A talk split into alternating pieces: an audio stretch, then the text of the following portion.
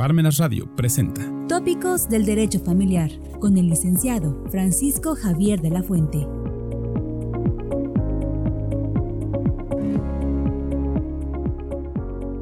Hola, ¿cómo están? Muy buenas tardes. Les saluda su amigo eh, Francisco Javier de la Fuente Linares en su programa Tópicos de Derecho Familiar. Un programa que gracias a la aceptación de todos ustedes ha sido muy demandado, no solamente aquí en el estado de Puebla, sino en la República Mexicana y en algunos otros países como es eh, España, eh, Argentina, eh, pues este, también Chile, Paraguay, Colombia. Y en esta ocasión vamos a tener eh, una plática muy amena con un distinguidísimo doctor, eh, pues que da eh, cátedra en la Escuela Libre de Derecho, tanto a nivel maestría como a nivel licenciatura. Una persona muy reconocida en el Estado y que actualmente está también trabajando en una notaría. Y vamos a hablar de lo que es septiembre, mes del testamento. Doctor Felipe Salazar Cruz Montelongo, muy buenos, buenas tardes. Muy buenas tardes, maestro de la Fuente. Gracias por la invitación. Pues, maestro, queríamos saber eh, qué es septiembre, mes del testamento. ¿Por qué se le llama así? Bueno, ya desde hace prácticamente 20 años, a partir del año 2002, septiembre se convirtió en septiembre mes del testamento. La Secretaría de Gobernación a nivel federal, viendo y observando la necesidad que tiene la sociedad, sobre todo de dejar claramente las propiedades que tiene cada una de las personas, promueve esta campaña de septiembre en vez del testamento. Y como eslogan dice, mejor hereda bienes, no heredes problemas.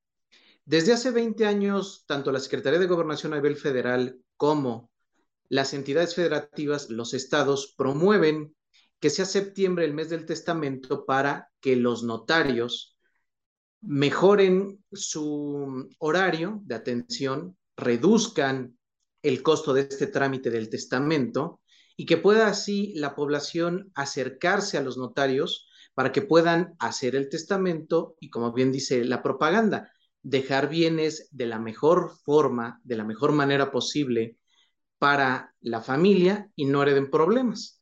Porque tanto usted como yo y el auditorio conoce perfectamente que si no se deja lo que es un testamento, pues empiezan a haber una serie de problemas entre las familias que llegan pues literalmente en casos muy extremos a los golpes, a las rupturas, en lugar de que pues simple y sencillamente cada uno reconozca cuál es o cuáles son los bienes que le tocan en el testamento. Por eso septiembre, mes del testamento, se ha llamado así para que exista esta campaña en beneficio de los particulares en la realización de este instrumento jurídico muy importante, maestro.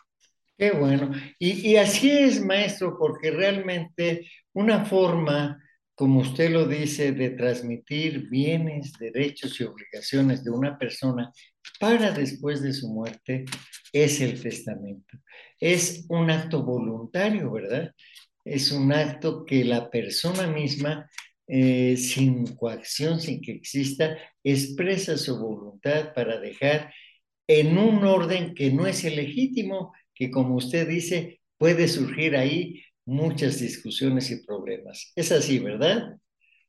Sí, es correcto, maestro. A través del testamento, el testador, que es la persona que dispone de sus bienes para después de su muerte, escoge dentro de su familia o amigos a quienes les va a beneficiar precisamente la realización del testamento. Ese acto libre, sin coacción, sin vicios, como decimos comúnmente en el ámbito jurídico, es donde se materializa la voluntad en el testamento. Y él puede disponer, como bien se comenta por usted, a través de la herencia o inclusive de los legados. Yo puedo a través del testamento dejar libremente mi patrimonio cuando yo ya no esté. No solamente bienes, derechos y obligaciones, sino también hasta deudas, todo el patrimonio. Y se puede revocar, ¿verdad? se puede este, eh, no solamente revocar, sino también es un acto unilateral, porque una sola persona es la que lo hace. No ocurre el matrimonio hacer su testamento, sino cada uno por separado. Sí, en ese caso, una de las características que bien menciona, maestro, es la revocabilidad del testamento. Yo puedo cambiar el testamento las veces que yo quiera, siempre teniendo en consideración que el último testamento va a ser el que valga. Por eso existe un principio de derecho sucesorio que reza que el testamento posterior revoca los anteriores. Y en ese caso es muy cierto que cuando una pareja casada en sociedad conyugal, matrimonio, decide hacer su testamento, lo tendrían que hacer los dos. ¿Por qué? Porque en ese caso hablamos de que cada uno va a testar sobre el 50% de los bienes que estén integrando la sociedad conyugal. Algunas personas, eh, por cuestión, no sé, a lo mejor desconfianza, una cuestión personal o interna, dicen, bueno, pues es que yo estoy casado en sociedad conyugal, pero nada más vengo yo. En este momento a hacer mi testamento. Ya después vendrá mi esposo o mi esposa a hacerlo, pero mientras soy yo, lo que se les recomienda es que al mismo momento hagan los dos el testamento, en actos totalmente separados, pero así ya le dan la seguridad a sus familiares o a sus herederos de que están disponiendo del 100% de su patrimonio. Así, por separado. Y como usted decía, no importa que estén casados bajo el régimen sociedad conyugal o separación de bienes, pero siempre tiene que ser por separado, ¿verdad? porque pues tienen diversas, eh, eh, pues, estimas sobre las personas que quieren que reciban sus bienes, derechos y obligaciones, ¿verdad? Bien, maestro, también, eh, perdón, doctor, quisiéramos comentarle, hay este, países como España, países como Argentina, que tienen la teoría de la reserva o de la porción forzosa. Esto es, que deben de dejarle una porción a las personas que son sus parientes consanguíneos. Aquí en México se da este fenómeno. Pues hablamos solamente de la obligación alimentaria, en donde yo como testador reconozco que existen alimentos para aquellos que se denominan acreedores alimentarios, que pueden ser menores de edad, hijos menores de edad o mayores de edad, que sigan estudiando ininterrumpidamente su licenciatura, su preparatoria, ¿no? A ellos indefectiblemente se les debe de garantizar ese derecho.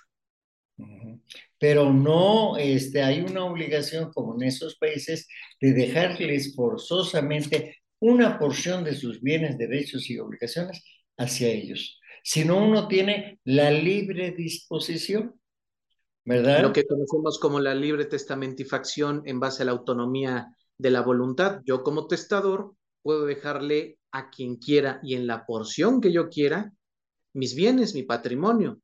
Y eso sí, nos indica la ley y el Código Civil, con la reserva de que si hay acreedores alimentarios, se les respete ese derecho y puedan continuar recibiendo sus alimentos, aun cuando yo como testador y como deudor alimentario ya he fallecido.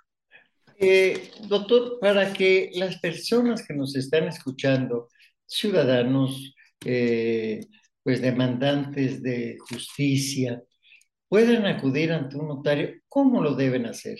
Quisiera que nos explicara en forma más objetiva, en una forma más sencilla, qué tiene que hacer una persona que quiera hacer su testamento.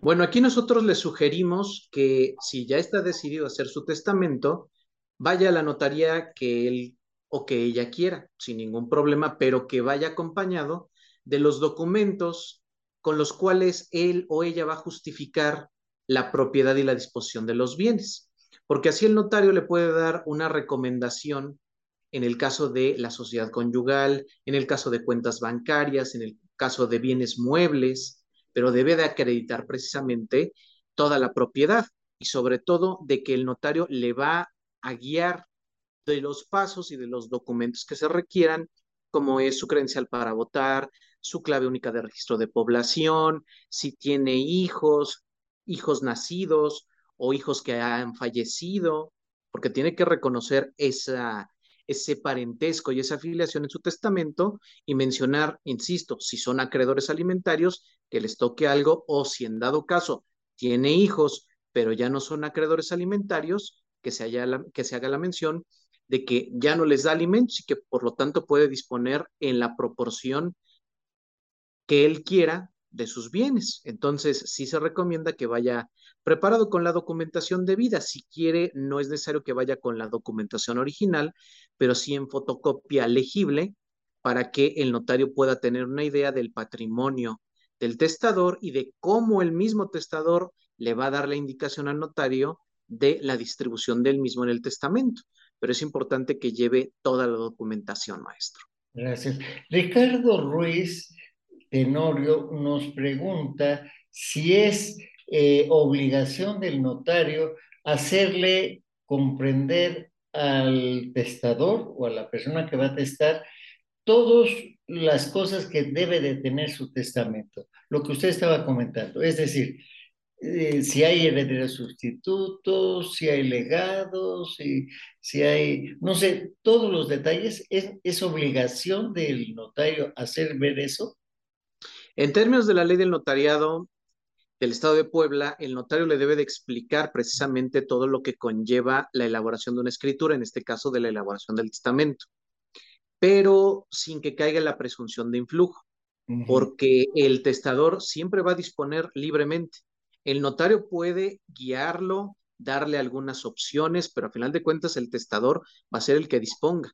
El notario, como bien comenta usted, le puede decir, hay herencias, hay legados, hay mandas o encomiendas, hay herederos sustitutos, todo le va a explicar para que el mismo testador, cuando ya esté consciente de cómo, después de la asesoría, va a realizar su testamento, regrese con el notario, vaya con el notario y diga, ¿sabe qué? Quiero hacer esto, con esto, con esto y con esto.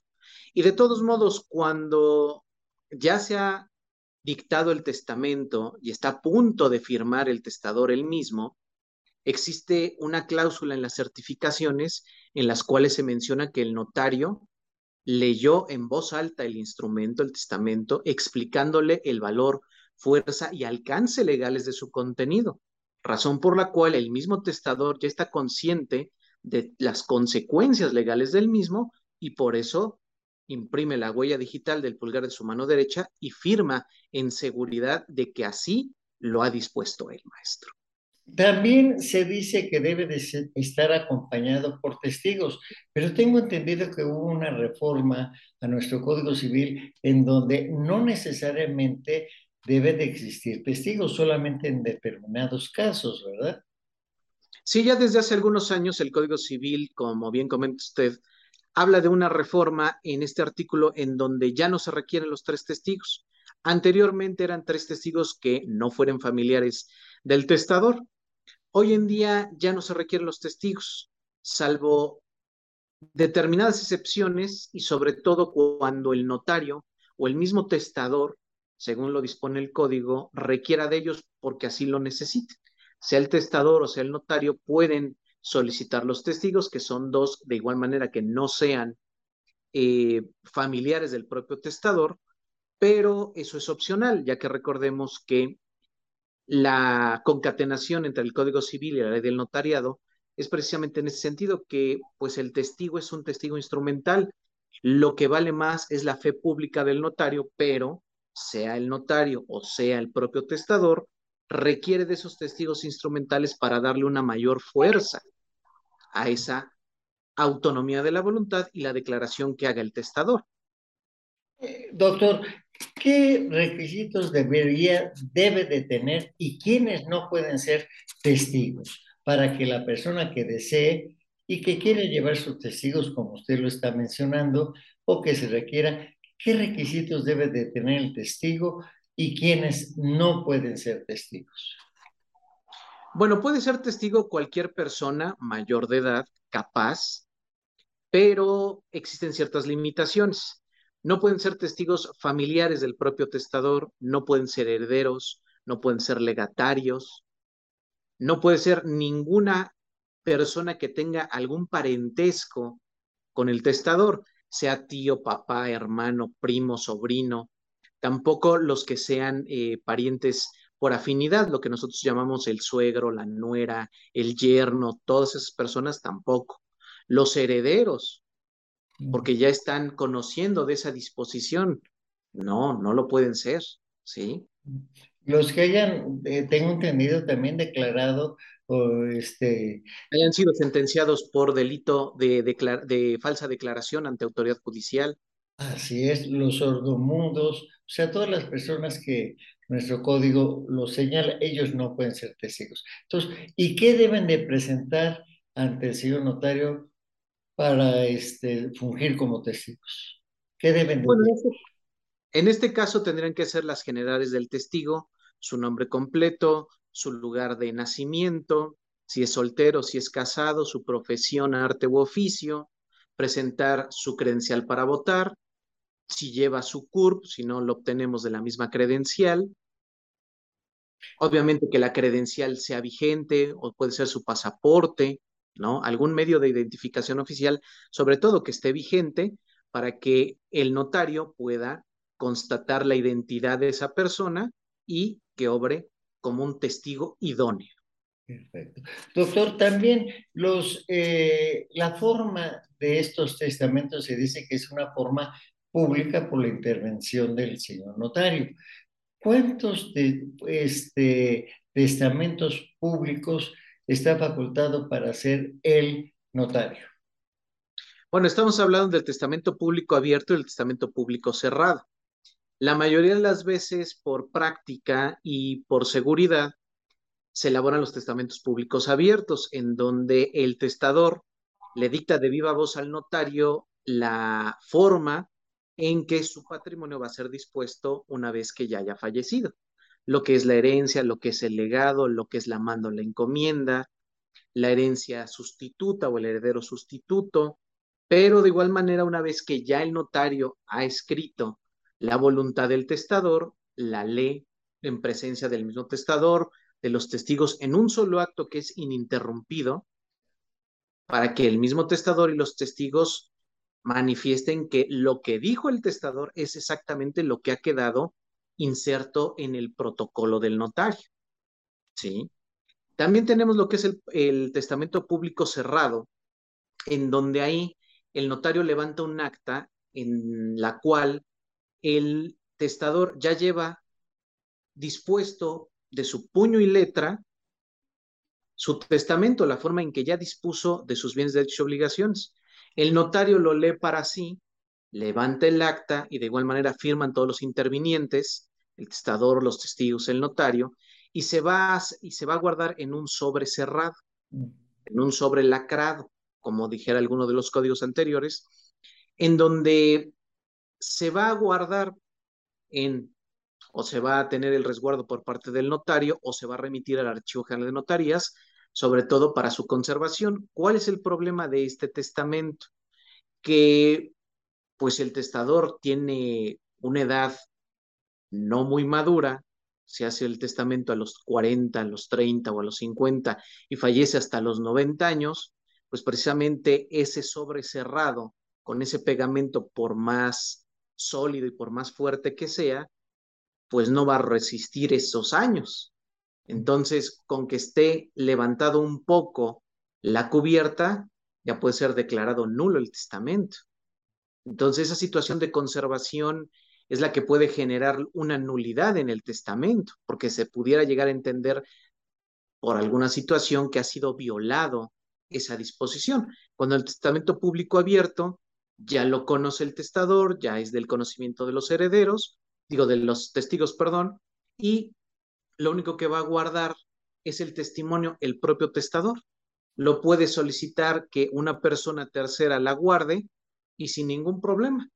Si en dado caso, eh, lamentablemente hay algunos familiares que son un poco codiciosos y ambiciosos, llegasen a tener el conocimiento del testamento y lo destruyen, lo ocultan, ya hay otras instancias por las cuales si nosotros podemos hacernos de un segundo testimonio y conocer el contenido del testamento de tal manera que no se tramite una sucesión intestamentaria.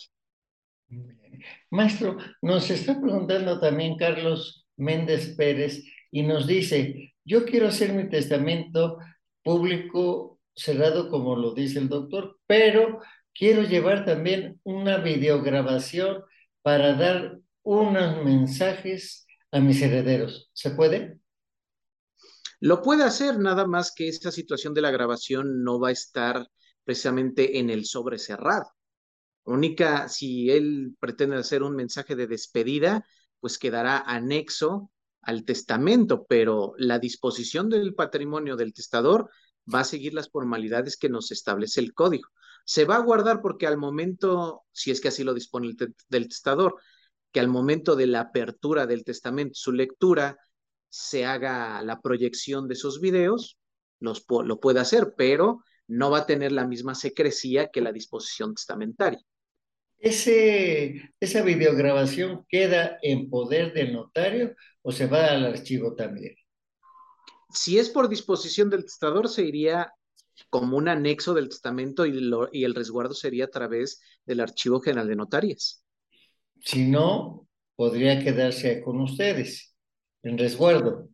Sí, aunque es muy raro que se llegase a dar esa situación porque el testador tendría a una persona de confianza que lo haya designado su albacea y él le entregaría al albacea esa grabación para que al momento de la apertura, sin que se retrase tanto el notario, pudiera hacer la presentación o inclusive si al momento de su fallecimiento el albacea tuviese la grabación y lo presente en el momento del, del sepelio del, de Cuyus o del testador, pero ya dependería de las disposiciones que dé el testador en ese sentido.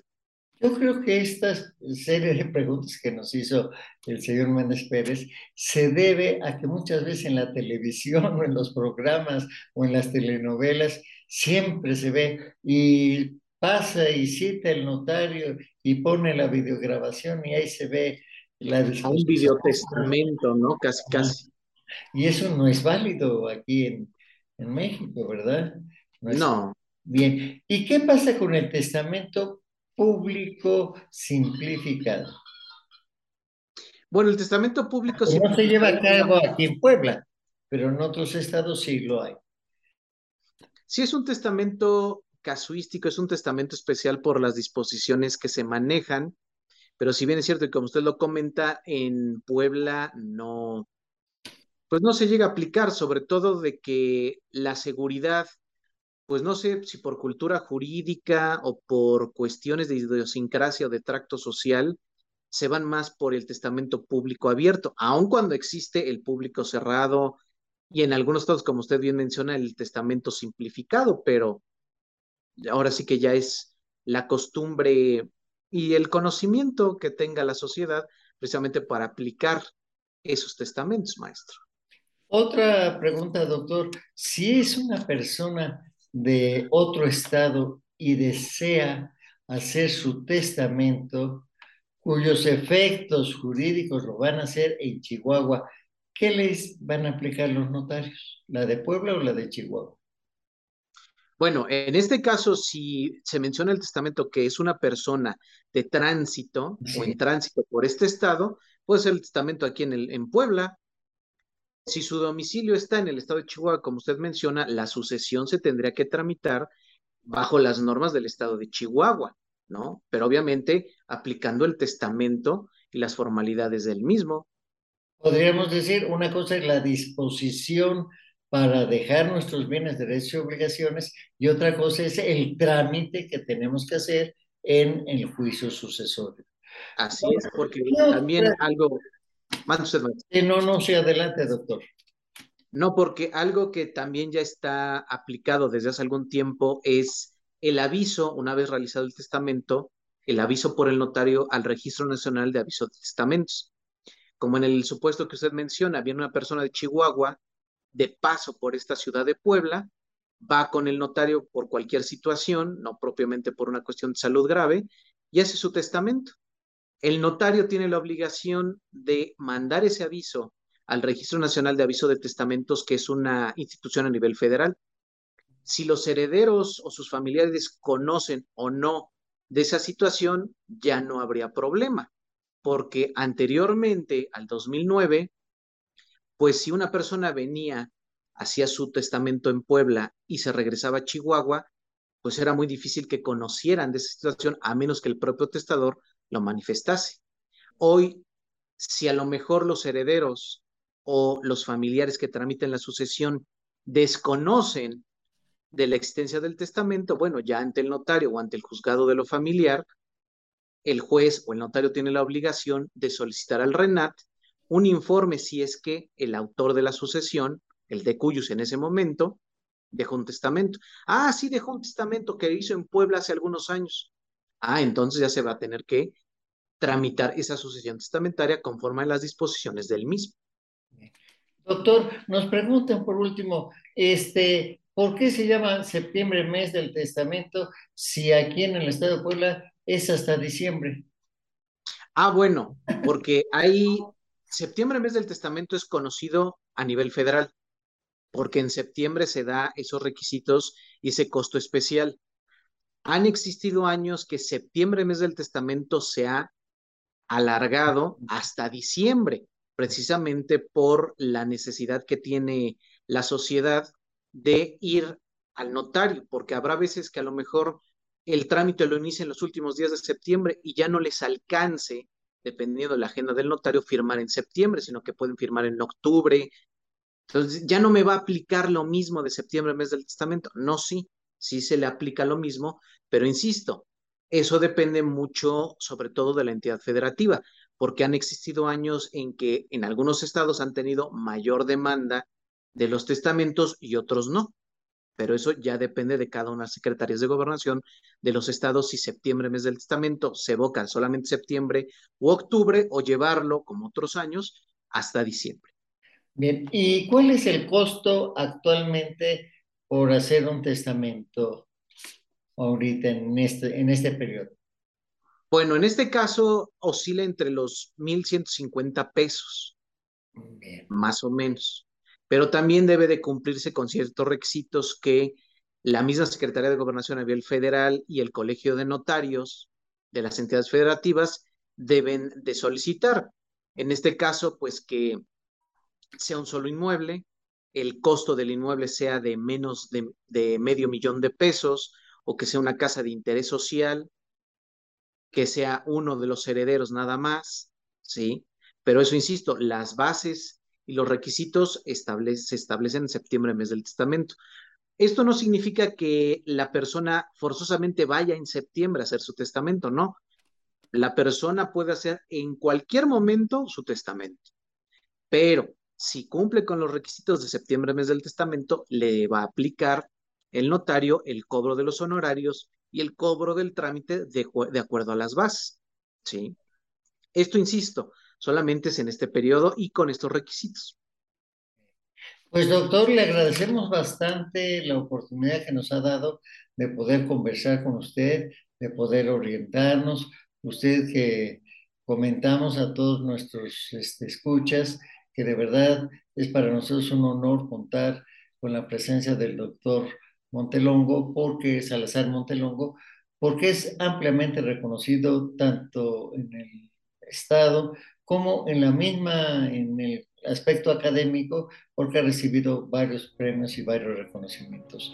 Doctor, agradecemos mucho y esperamos contar con usted en otra ocasión. Gracias por... al contrario, el honor es mío y el agradecimiento por la invitación, mi querido maestro. Bien, pues le agradecemos a ustedes que nos escuchan todos los miércoles a esta su hora 3 de la tarde en su programa Tópicos del Derecho Familiar. Que tengan una bonita tarde y nos vemos el próximo mes, mes de octubre. Hasta luego y que tengan ustedes muy buenas tardes. Almenas Radio presentó Tópicos del Derecho Familiar